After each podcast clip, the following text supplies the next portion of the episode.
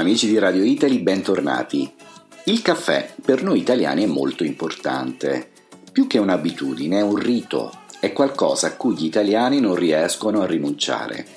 Ma qual è l'etimologia della parola caffè? L'etimologia della parola caffè è da ricondursi a due ipotesi.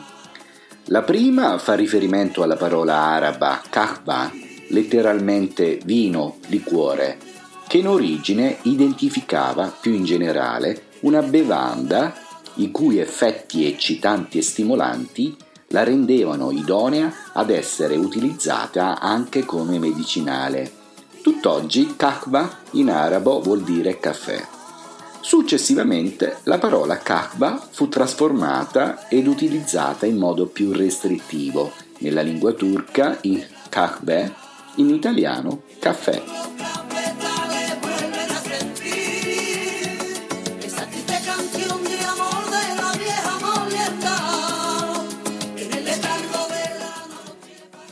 La seconda ipotesi fa riferimento alla regione di Kaffa in Etiopia sud-occidentale, in cui la pianta del caffè era maggiormente diffusa allo stato spontaneo.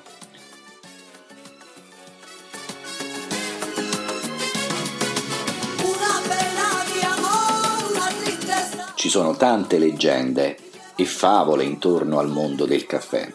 Si narra anche tra le innumerevoli favole che dei monaci etiopi, verso l'850 d.C., si accorsero delle bacche del caffè perché le loro capre le avevano mangiate. Praticamente questo pastore racconta l'affascinante scoperta del caffè in questo modo e dice le mie capre non erano rientrate dal pascolo e dopo averle cercate per tutta la notte le ritrovai vicino a un cespuglio. Dato che sembravano più vivaci del solito, decisi di sfidare la sorte di assaggiare le bacche di cui si erano nutrite. Ho notato, dice il pastore, che questi frutti simili a ciliegie hanno un effetto rinvigorente.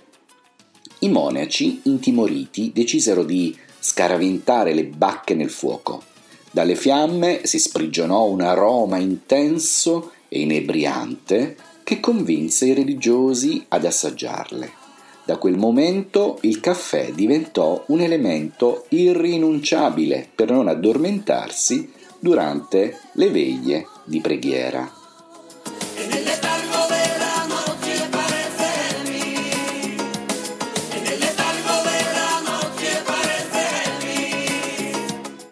Dall'Etiopia il caffè si diffonde in Arabia con successo fino a tutta l'area del vicino Oriente e del Mediterraneo. Grazie ad alcuni sacchi di caffè dimenticati dai turchi in ritirata da Vienna, il caffè si diffonde in Occidente attraverso Venezia.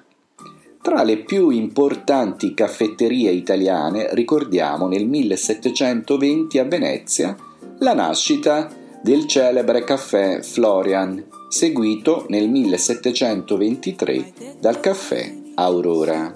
L'inverno è caldo su da me, non senti il freddo che fa in questa nostra città.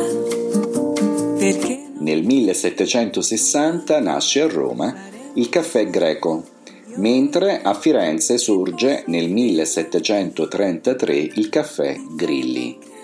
Da un censimento del 1763 risulta che nella sola Venezia si contavano ben 218 caffetterie. Questi locali diventarono ben presto i punti di riferimento per la cultura e l'arte dei lumi. L'amore che non c'era adesso c'è. Al caffè Florian di Venezia si incontravano a discutere personaggi del calibro di Byron, Rousseau e Silvio Pellico, mentre al Procop di Parigi passavano D'Alembert e Voltaire, che secondo una leggenda si diceva che bevesse 50 caffè al giorno. E infine è doveroso ricordare che nel 1764 a Milano l'illuminista Pietro Verri fonda la celebre rivista Il Caffè, proprio con l'intento di risvegliare la cultura italiana.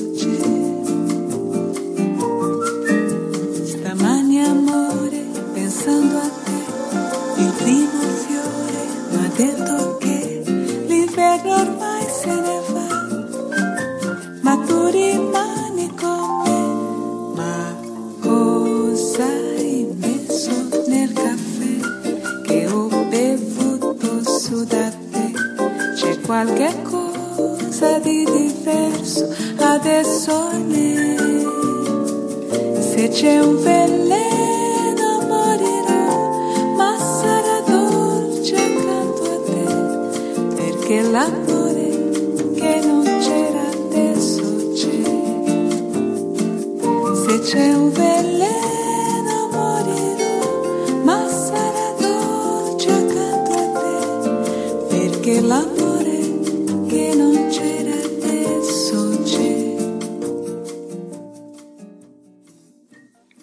caffè naturalmente contiene caffeina, ma quanta caffeina contiene una tazzina di caffè? Caffè espresso al bar da 60 a 120 mg. Caffè alla napoletana da 60 a 130 mg. Quanti milligrammi di caffeina contiene il caffè americano? Allora, quanta caffeina contiene il caffè americano? Ve lo dico io, circa 120 mg. Il caffè quindi ha un'azione eccitante che si protrae per una a due ore dopo averla bevuta, agendo sul sistema nervoso, provoca un risveglio delle facoltà mentali, allontana la sonnolenza, la noia, la stanchezza, anche quella psichica gli stati depressivi, potenzia le capacità della memoria, dell'apprendimento, dell'intuizione e della concentrazione, facilita la percezione degli stimoli sensoriali, attenua le cefalee e le emicranie in genere. con la voz de un suspiro. Recuerdo tu desdén, te evoco sin razón, te que estés. Lo nuestro terminó, dijiste en un adiós de azúcar y de. La caffeina fa inoltre bene anche al cuore, ai polmoni e ai muscoli. Il caffè quindi è indicato per tutti, per chi fa sport o per chi studia. Il caffè prodotto con la macchina espresso o con la moca contiene meno caffeina del caffè filtrato. L'espresso è rapido e il contatto acqua-caffè è minore di 30 secondi. Con la moca necessita almeno di un minuto. Il filtrato, viceversa, ha un tempo contatto acqua-caffè molto più lungo e può superare anche i 3-4 minuti. Si crede che il caffè lungo, preparato all'americana, contenga meno caffeina. Niente di più sbagliato. Il caffè lungo, poiché è più sfruttato nella preparazione, estrae più caffeina.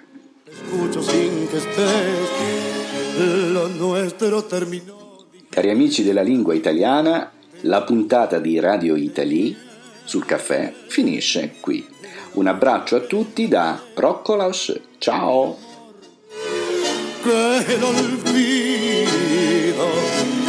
El vértigo final de rencor sin por.